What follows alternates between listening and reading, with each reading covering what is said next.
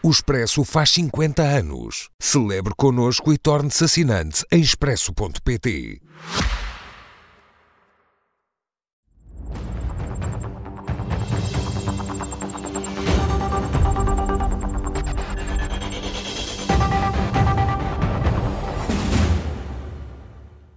Com Miguel Morgado e Pedro Delgado Alves, muito boa noite a ambos, sejam muito bem-vindos. Pedro Delgado Alves, este chumbo do Presidente da República é uma derrota para o Governo ou pode ser considerado um atestado de incompetência, como disse o líder do PSD? É, vejamos, a líder do PSD, enfim, boa noite a líder do PSD consegue sempre ser desilente na forma como coloca as questões. Evidentemente, o Governo não, não esperava, não pretendia um veto, portanto, o que esperava era uma promulgação e, portanto, o, tendo o Presidente da República vetado, obviamente, nesse sentido, respondendo à primeira pergunta, é uma derrota, uma vez que não terá em vigor o diploma na data pretendida e com o objetivo pretendido. Agora, não é um atestado de incompetência porque as divergências do Presidente da República são políticas e ele formula quais são e identifica quais é que elas são. Este diploma, neste diploma, o Governo procurava, não exatamente dar aquilo que os sindicatos tinham pedido. O processo negocial foi longo e não terminou com um acordo. Os sindicatos propunham, e a sua reivindicação principal era a recuperação integral do tempo de serviço. O Governo faz um caminho diferente, neste especificamente, que é o, digamos, por vezes chamado diploma de aceleração das carreiras, consegue-se uh, alcançar alguns dos objetivos que os sindicatos pretendiam, não para todas as pessoas, mas para cerca de 60 mil dos docentes, como foi referido, através de outros mecanismos que não a contabilização do tempo de serviço. Aumentam as vagas em alguns escalões, aumenta-se também a forma como se calcula ou melhor, há mesmo um descongelamento uhum. para alguns professores do tempo de serviço que tinha ficado parado, há uma redução da duração de alguns escalões e, portanto, isto acresce ainda àquilo que já tinha ocorrido, já tinha havido descongelamento das carreiras, já tinha havido recuperação parcial de tempo de serviço e neste processo, aliás, tinha havido professores, cerca de, eh, não vou dizer cerca de 100%, porque parece que estou a exagerar, mas é real, 98,5% dos professores progrediram de escalão e 90% destes até subiram dois escalões. Portanto, é neste contexto que tem lugar esta, eh, este diploma com estes objetivos. O Presidente formula, eu não quero alongar muito, mas isto é só importante porque são os dois principais argumentos que ele aponta. Um deles tem a ver com a realidade face a outras carreiras. E em relação a isso, o que ele, eh, de certa maneira, diz é que nos professores, mas também na área da saúde, enfim, dando uma nota uh, fora desta promulgação, mas mais abrangente, eventualmente são carreiras essenciais e, portanto, precisariam de um tratamento distinto o que é um bocadinho diferente daquilo que disse em momentos anteriores e, portanto, é um argumento novo e, se quisermos, inesperado, até porque se sabe que o Governo está a trabalhar para provavelmente vir com o Orçamento de Estado, num modelo de aceleração das progressões em toda a função pública, para que, por exemplo, deixe de ser necessário 10 pontos para progredir e bastem 8. Ou seja, é num movimento geral para toda a função pública, em que vai haver a aceleração das progressões, que ocorre o aparecimento deste diploma e em que se torna difícil perceber a, a, a expressão do Presidente. O outro, e com isto terminava para já, é a questão da realidade face às regiões autónomas. E este, para mim, confesso que é o que me deixa mais perplexo, de certa maneira. Não é que discorde da ideia que o Presidente sublinha de que, pelo facto da autonomia regional, legislativa regional, permitir às duas regiões autónomas terem regimes próprios para docentes que prestam funções nas regiões, isto gerar possíveis situações de desigualdade, até porque estes docentes se podem mover de um lado para o outro, podem vir para o continente, podem mudar de região autónoma, e, portanto, há um regime diferente que torna o mesmo tempo de serviço, em quantidade, valorizado de outra maneira. Este é um facto que já era sabido pelo Presidente da República em 2019, quando promulgou precisamente o diploma que fez a outra recuperação de tempo de serviço. E, portanto, nesse momento, este problema já existia. Ele não é novo de agora. Se existia hoje, existia nessa altura e, aliás, existiu desde que as regiões fizeram essa adaptação, aliás, se a memória não me atraiçoou muito, vai até ao tempo da ministra Maria Lourdes Rodrigues, que tinha feito o novo regime de avaliação, e já nessa altura, nos Açores e depois na Madeira, há um regime específico, por exemplo, não tem cotas, e portanto já há esta discrepância há muito tempo. Ele surgir neste contexto é o elemento, se calhar, de maior surpresa para mim na leitura da mensagem do Presidente. Depois, quanto ao balanço do que é que vai acontecer depois, já, segunda já, ronda, já, já lá, vamos. vamos. Miguel, perceber se, este, se esta decisão do Presidente da, da, República se é inesperada e que sinal é que dá, tendo em conta as justificações que são apresentadas? Bem, parece-me dar um sinal de, de uma oposição clara ao Governo. Acho que não, há, não vale a pena estar aqui com meias tintas. Eh, até porque o, Presidente da República faz uma acusação grave ao Primeiro-Ministro. Está ali nas entrelinhas, mas a acusação é gravíssima. Ele está a dizer que, no fundo, o Primeiro-Ministro está aqui a brincar com a vida de dezenas de milhares de professores uh, para obter dividendos políticos e para se deixar disso. O Presidente da República diz isso na declaração. É que nem diz isso à laia de um comentário. Não, está escrito, toda a gente pode ir lá escrutinar e ver. É o que, é o que ele está lá a dizer. Portanto, o, o, que, o que o Presidente da República não sabemos por que razão, mas passou a estar muito menos persuadido da bondade da posição técnica do governo, que tem sido totalmente uh, uh, uh, pouco transparente, quer dizer, o Governo não tem partilhado com a oposição os elementos técnicos que permitem à oposição e à comunicação social escrutinar, por exemplo, se os números que o Governo sistematicamente atira à cara da opinião pública do sindicato correspondem à verdade ou não.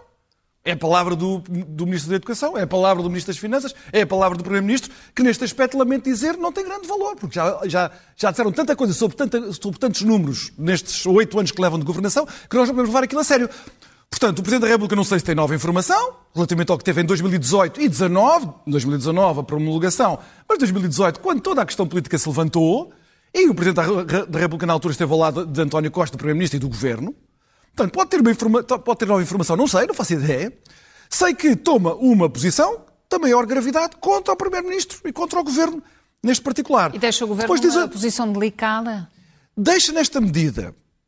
Primeiro, porque nunca é agradável o Primeiro-Ministro ouvir do chefe de Estado dizer que ele não está de boa fé a gerir um assunto desta importância.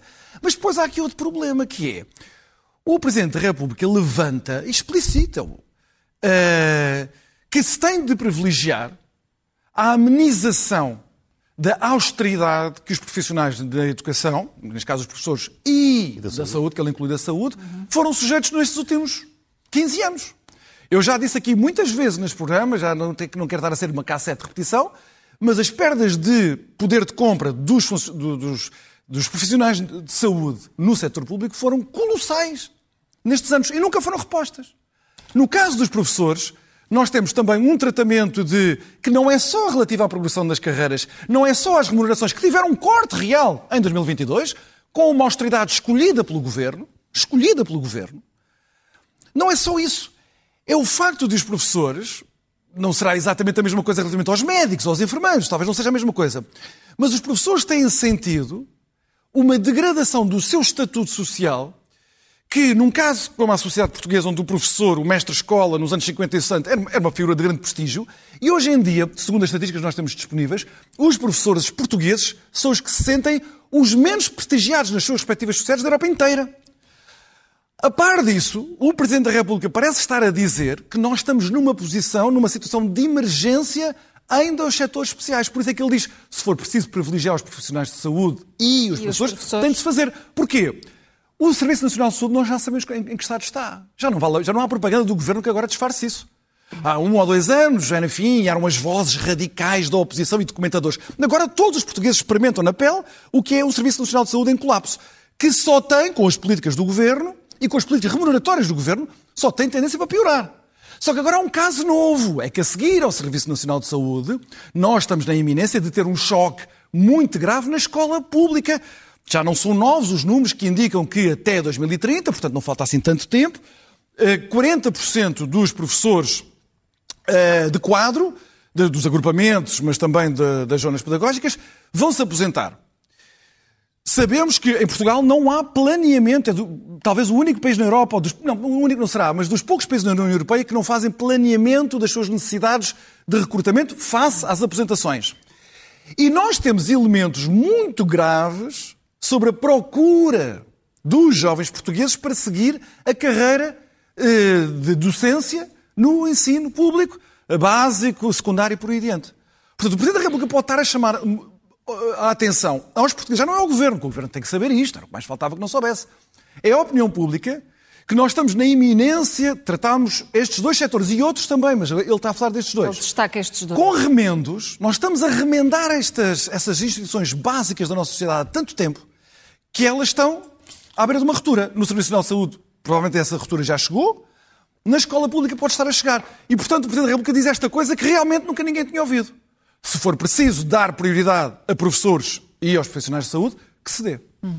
Pedro, uh, perante os, uh, os recados, este aviso ao Governo para que não calcule dividendos uh, políticos, o Executivo vai manter tudo como está ou vai acolher os argumentos do Presidente? Bom, quanto a isso é uma pergunta para o Executivo, não é para mim. Porque mas o que é que deveria fazer, na sua opinião? Já lá vou. é que o Pedro distancia-se sempre. Não, não, mas, a pergunta é o que é que o Executivo visão, vai fazer, oh, Patrícia. Na sua visão, qual será a já, opção? Mas, mas, já lá vamos, três, só três notas primeiro. Uh, em primeiro lugar, o Presidente dá, e é o, é o aspecto único que eu posso concordar com o Miguel, dá um sinal da oposição, de facto.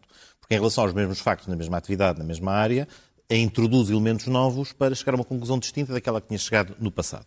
Um segundo, uma segunda nota tem a ver com dados e números. Esta ideia de que há uma sonegação de informação a sindicatos, à opinião pública, ao Parlamento, o que seja, não é verdadeira. Os dados na, com base na qual se fazem as negociações têm por, têm, por, têm por referência os indicadores oficiais, estatísticos, contabilizados de quantos docentes existem, em que escalão é que se encontram e, quais as, e, quais, e quais, as consequências da progressão respectiva, porque todos os dados estão contabilizados, de quando, qual é o impacto dos congelamentos em todos eles e, portanto, é de facto possível extrapolar e saber, por exemplo, sabe-se em relação a este diploma agora vetado, em relação àquelas 60 mil pessoas que não vão já progredir nas várias modalidades previstas, qual é que é o impacto orçamental que isso teria. Portanto, isto é quantificável, é sabido e é público. E uma terceira e derradeira nota, esta, esta se quisermos, este volte face e com este faça ponto para a pergunta do, do Presidente da República, alguém mais, muito mais insuspeito do que eu, que é o João Coutinho de Figueiredo, que deu, declarações esta tarde.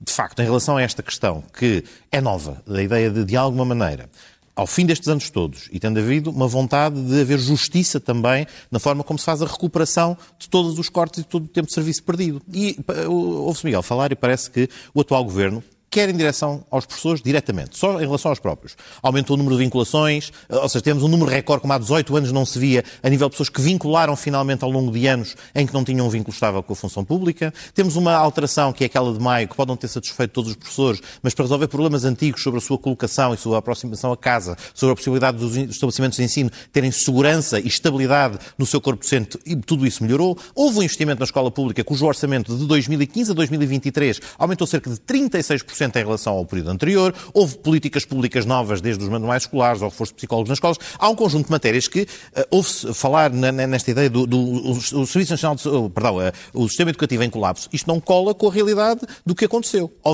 Evidentemente, temos um serviço educativo, temos uma, temos uma escola pública com imensas dificuldades. Bem, é bem sabido. Mas é próprio, são as características de, um, de, uma, de uma, escola pública que é inclusiva e aberta a todos, que suporta uh, algo que muito da, da restante oferta educativa não o faz, tem de, ser, tem de ter a porta aberta para todos e muitas vezes com, com, com especial dificuldade. E com os é, caminhos que o Presidente e, da e com estes caminhos que o Presidente da República abre. Aponta ele não aponta caminhos. Este é, que o Governo, ou que opção deveria o Governo tomar? Este é o problema. Ou seja, o Presidente da República coloca em cima da mesa um tema absolutamente novo que é este da harmonização de regimes jurídicos com os regimes de funcionalismo, neste caso para docentes nas regiões autónomas. E a pergunta é, mais uma vez, ou melhor, a, a, a, questão que pode ficar no ar para o Presidente da República, mais uma vez, é isto vale só para o setor da educação? Ou seja, só causa confusão e só causa confusão agora em 2023 que eventualmente existam regimes diferentes que resultam, obviamente, do quadro constitucional que temos em relação às regiões autónomas, porque era importante esclarecer este aspecto para saber se efetivamente temos de caminhar no sentido de uma uniformização ou não. E já agora, diga-se passagem, o impacto é, é fácil, não, não, quer ser, isto não, não, não, é um juízo de valor, nem é uma crítica, mas é fácil a um decisor nas regiões autónomas, por exemplo, decidir que o tempo de serviço é outro ou que a progressão se faz mais rapidamente, porque obviamente para as regiões há um impacto direto nos seus orçamentos, porque têm que pagar os salários que daí advêm. Mas há um custo indireto para o, todo, para o todo nacional, que são os custos quando estas pessoas se aposentam, que é projetado na Caixa Geral de Aposentações e que não pesa nos orçamentos das regiões autónomas. O ponto é apenas. Então, também não pesa no Orçamento do Estado. Não, não, não pesa no Orçamento do Estado. Não, não, não repara, orçamento não, não, não, é isso, não pesa é no Orçamento esse, das regiões. Esse argumento, não, Miguel, do, ministro, esse argumento do Ministro. Miguel, deixa-me deixa concluir. Não, é, não é um argumento do Ministro, é uma realidade. Ou seja, nós fizemos um. Nós, Miguel, nós, fizemos um, nós, nós construímos um modelo que de facto gera, como o Presidente da República sublinha agora na sua nota, não só no plano das pessoas individualmente terem um tratamento diferenciado em função do local onde prestam serviço, que vai para lá dos incentivos necessários à sua colocação, ou seja, evidentemente, para atrair um professor para uma região autónoma em que haja maiores dificuldades de recrutamento ou que possa não existir a, a, a disciplina que lecione, obviamente tem que ser criados mecanismos e, e, formas de compensar e formas até de, de criar incentivos. O problema é se criamos regimes tão dispares e, não, e temos, obviamente, porque temos que ter a mobilidade destas pessoas, isto gerará desigualdades relativas entre elas. Mas depois também, na lógica das administrações públicas, também coloca esse problema. Portanto, esta é uma questão nova para a qual eu penso que se vai refletir agora e para a qual não há no imediato uma resposta. A outra tem a ver com, a, a, já o referi, não digo que o Presidente se precipitou, mas, de alguma maneira, sabendo, como é público, e está já a ser discutido, hum. que vai haver, em relação às carreiras gerais, uma revisão com vista a acelerar as progressões. Ou seja, reconhecendo-se que há pedras angulares da forma como a avaliação tem lugar, que não foram postas em causa no governo anterior, que até as saudou e até as agravou em alguns casos. Se vamos fazer este movimento que está a decorrer também em relação aos restantes funcionários, Porquê é que se deita fora e porquê é que se perde de vista a ideia de haver a necessidade de, com justiça, haver recuperação a tempo para todos, sem perder o objetivo de manter a consolidação orçamental e de ser viável. Portanto, o caminho para não, mesmo não fugir à pergunta, o que é que eu diria, como, é, como conselho, o que é que eventualmente poderia ainda ser uma fase de nova tentativa? Era ver se há algum gradualismo adicional, que é um aspecto que o Presidente da República foca, se não é possível, ao menos, calendarizar uma forma de recuperação, mesmo que a longo prazo, para fazer esta aproximação nos docentes, como, aliás, vai ser feito nas carreiras gerais. Mas, de facto, é o único aspecto em que vejo que pode haver alguma sobreposição e algo, não é sobreposição, mas alguma confluência de posições. Quanto ao resto, há muitas questões novas neste veto de hoje que ainda não foram devidamente discutidas e que seguramente vamos fazer nos próximos, nas próximas semanas. Miguel, a única, meses, a única solução que, que o Governo terá será esta ou deve optar por um outro caminho? Eu, o Presidente da República diz que uma das razões deste veto é que o facto de o Governo ter dito este, este processo está fechado. Acabou. Não há mais conversa com os sindicatos, não, não há mais. Foi, isto foi o que estava proposto, acabou, é isto que vai, não sei. E o, e o Presidente da República diz: ah, não, as coisas não se fecham assim. Estes argumentos que têm sido apresentados eu ouvi o Ministro da Educação dizer uma coisa dessas sobre a, a, a, pensão, porque se há desigualdade, então também há desigualdade nas pensões. O que é que uma coisa tem a ver com outra? O Orçamento do Estado Regional paga os salários dos professores, o Orçamento Geral do Estado paga os salários dos professores. Eh, no continente, as pensões dos professores não são pagas, são pagas porque a Caixa Geral de Apresentações tem um orçamento próprio, não é para o Orçamento Geral do Estado. Isso é uma confusão dos termos que não tem pés na cabeça, acaso, só para confundir a opinião isso, pública. Isso é inexato. Não, só em, para, parte é paga, em parte será isso é paga. para confundir a opinião pública. Miguel, se agora, um trabalhador, se é para, se é para seja no Estado, seja no setor privado, Miguel, agora deixa-me acabar. Se é para não confundir as pessoas já agora, parte alguns destes professores. Senhores, temos de falar um Todas as, as, as, para ser rigoroso, muito rigoroso, Miguel. Diz as coisas corretamente, não Com as proclamações que o Pedro Delgado Alves sobre, a, melhoria, do sistema uh, educativo, há uma série de coisas em que o Governo tem feito nos últimos oito anos, mas nos últimos seis meses também, que têm sido atentados ao sistema educativo. Portugal chegou a um ponto que é o, sistema, tem o sistema mais centralizado de toda a Europa, o sistema educativo mais centralizado de toda a Europa. As escolas não têm autonomia para fazer coisíssima nenhuma. Esta questão das carreiras dos professores, uh, do brilho dos professores, da vocação dos professores e a parte remuneratória na Europa é decidida de maneiras completamente diferentes, descentralizando o sistema, descentralizando as decisões para as escolas, constituindo júris de contratação que pudessem uh, acautelar as diferenças geográficas, as diferenças de projetos pedagógicos que as escolas têm de compreender. Em Portugal existe esta mentalidade monolitista, estatística que este governo, governo agravou fortemente desde que tomou posse, que é uma escola pública e vive na ficção de que é igual para todos, que, portanto, a única coisa que pode haver é o modelo estatal, nada de centralização. Por exemplo, Portugal tem números péssimos a comparar com outros países que têm tradições social-democratas até mais uh, fortes e estabelecidas do que nós, por exemplo, sobre a possibilidade de escolas que não são estatais terem acesso a financiamento público. Ah, a escola, estava a ver que a não escola... chegava deste debate claro, a transferência de verbas da escola pública claro, para o setor privado. Para, para é escolas é bom, que serviço público. A quatro minutos do final, mas pronto, pelo menos com clareza, Miguel. Não, mas... Pelo menos aí não haja, não haja dúvida. Claro, Ou seja, subfinanciar a escola Finlândia, pública, como Suécia, como subfinanciando a escola pública é, e desviando é da sua missão. O projeto que mais ninguém desempenha. de termos a mesma escola estatal, uh, onde as pessoas estatal não é um insulto. Isto não impressiona, Miguel pessoas têm que matricular os seus filhos na área de residência sob a ficção de que é uma escola aberta, inclusiva, como o Pedro Delgado Alves disse, quando esquecemos deste pequeno detalhe, este pequeníssimo detalhe, que os bairros residenciais são segregados socialmente porque há zonas mais pobres e há zonas mais ricas e, portanto, toda esta conversa da escola pública uh, aberta e inclusiva, em Portugal dá-se exatamente o contrário com um projeto político, um desígnio político de uniformização, de homogeneização, com um preconceito ideológico da estatização do ensino. Isso não é assim em mais nenhuma sociedade europeia. Porquê é que se existe esta coisa de que quando nós falamos em descentralização, dar autonomia verdadeira às escolas, nas responsabilidades financeiras, na contratação dos professores, na formação de projetos educativos, quando nós falamos na possibilidade de todos os alunos sobretudo os alunos mais pobres, terem acesso com financiamento público, como é que havia de ser, não são as famílias que iam pagar propinas, a terem acesso a escolas que não são estatais, como é possível em todos os países da Europa, menos em Portugal, tudo isto aparece como uma espécie de horror neoliberal e fascisante. Enquanto a nossa discussão estiver aqui, enquanto a nossa discussão estiver aqui, nós vamos ter muitos mais problemas da educação, muito mais problemas dos professores e, sobretudo, muito mais problemas dos alunos e das famílias nos próximos anos. Nunca mais, nunca mais vamos sair daqui. Meus senhores, apelo ao vosso poder de síntese para conseguirmos olhar ainda para as eh, declarações do Ministro das eh, Finanças, Fernando Medina, a garantir eh, que vem o fim das cativações no próximo orçamento. Pedro, é, há aqui um, uma tentativa de pedido de desculpas pelos anos em que não houve investimento ou há aqui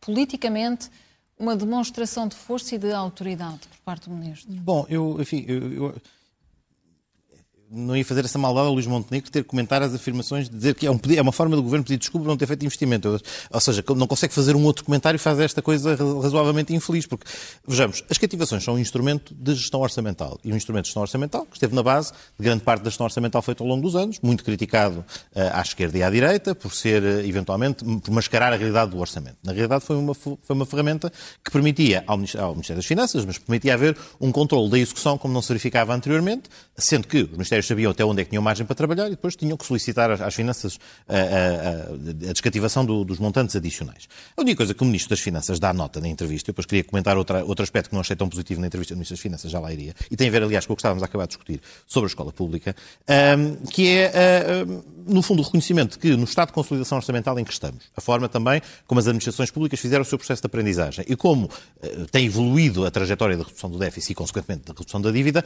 é um instrumento do qual não é que se prescinda, mas é um é um instrumento que deixou de ter a centralidade e a necessidade que tinha no passado. Até porque, para algumas áreas importantes, nomeadamente no investimento, é uma forma de eventualmente tornar os processos menos demorados e menos morosos e, portanto, também na, na, no eixo do investimento uh, acelerado. O aspecto menos positivo que eu vejo na entrevista do Ministro é uma, uma, uma frase, aquela certa altura da nota, de que uh, não, uh, dinheiro para cima dos problemas não é resolver os problemas. eu acho que generalizada, como depois, se calhar, a manchete enfatizou excessivamente essa declaração, ela tem um problema de base. Alguns problemas, efetivamente, carecem de reforço orçamental para serem resolvidos. A escola pública e o Serviço Nacional de Saúde são dois deles. De facto, remunerar bem os professores... Leva-nos ao tema anterior. Leva-nos ao tema anterior, precisamente. Eu acho, mas, mas, mas cá está, esta é a questão-chave com, com um país com, factos, com, com poucos recursos se debate, que tem dificuldades em fazer a sua consideração orçamental, mas isso não deve levar a perder de vista que, por exemplo, uma boa escola pública capaz de incluir toda a gente e com mais capacidade nos próximos anos, que não frustre expectativas a docentes e a professores, a docentes e alunos, efetivamente, em muitos casos, precisa de mais recursos, como também o Serviço Nacional de, precisa, de Saúde precisa, como tem vindo a ter, mas podem não ser ainda suficiente. Eu acho é que essa mensagem pode ser enganadora de quem ler apenas as, as parangonas e descontextualizar. Mas é uma frase em que o Ministro das Finanças, de alguma maneira, se põe a jeito para esta crítica. Miguel, o que representa este anúncio e também as críticas eh, que são feitas aos antecessores? É, só, há críticas que são mesmo feitas aos antecessores e ele próprio, porque Fernando Medina já executou um orçamento com cativações. Agora, ele diz uma coisa que desfaz esta ideia de que afinal de contas não se passa aqui nada, que foi o que Pedro Delgado Alves tentou transmitir. Ele diz que acha muito bem que o próximo orçamento não tenha cativações porque assim há um orçamento, por assim dizer, mais verdadeiro. Ué, foi isso sempre que a oposição disse, sobretudo aos orçamentos de Mário Centeno. Nós ouvimos aqui uma peça a recordar aquela ironia tonta, não tem outro nome, aquela ironia tonta que o Ministro das Finanças trouxe na altura para o debate de orçamentos, sobretudo, eh, penso que de 2018, se a memória não me falha, a citar Camões, a Armada Engraçadinho, da Cativa, não sei o quê, para dizer à oposição, estes tipos estão aqui a falar de coisas sem importância nenhuma. Agora, pelos vistos, isso retirava verdade aos orçamentos. Mas há aqui uma coisa que é preciso chamar a atenção. As cativações podem acabar todas. E os orçamentos continuarem a ser mentirosos como têm sido até agora. As cativações não são os vetos de gaveta que o Governo, no caso do investimento público, tem feito desde 2016 até agora e continua a fazer. Uh, Fernando Medina, Fernando Medina que diz agora que as cativações têm que acabar, que isso torna um orçamento mais, uh, mais verdadeiro e transparente, é o mesmo que não foi capaz de executar aquilo que orçamentou para o, orçamento, para o investimento público por decisão própria. Por decisão própria. Agora, eu acho que há aqui uma novidade interessante relativamente a esta história das cativações. Que é qual?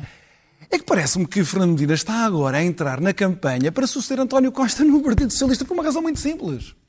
Esta história das cativações teve um peso para eh, Mário Centeno, depois a propaganda do governo conseguiu disfarçar e tudo mais.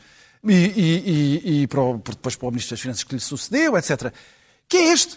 Os ministros vão para as reuniões com os sindicatos e dizem assim: não, não, eu gostava de vos dar mais dinheiro. É o Ministro das Finanças que cativa. Os ministros de António Costa fizeram isto a toda a hora aos jornalistas, aos sindicatos, diziam não, não, é uma ausão do Ministro das Finanças. Os sindicatos o problema agora, não é Agora, agora, é agora, agora o, o, Ministro das Finanças vai dizer assim, mau exemplo. acabou isto, acabou isto. O dinheiro está orçamentado, se eles não executarem, a responsabilidade é do é respectivo um ministro e, portanto, a responsabilidade não vai ser minha. Se houver queixas na sociedade por falta de execução orçamental, seja para pagar salários, seja para fazer investimentos, seja para uh, consumos intermédios, a responsabilidade é de cada um dos ministérios e de cada uma das áreas de governação. Não é minha, certamente. E, portanto, Para o Ministro das Finanças ideia, está a lavar as mãos de assuntos como este. O Ministro da Educação, por exemplo, para o ano, não poderia dizer, ou outro ministro qualquer, o Ministro da Saúde, não poderia dizer, hum. ah, é o Ministro das Finanças que não me deixa. Não, o Ministro das Finanças vai dizer, eu deixei tudo o que está orçamentado. Se vocês fizeram bem ou mal, é convosco. Miguel Morgado, Pedro Delgado Alves, boa noite a ambos, obrigada. E para a semana cá estarão, mas na segunda-feira. Para já fazemos mais uma curta pausa nesta edição da noite. Continuo desse lado. Até já.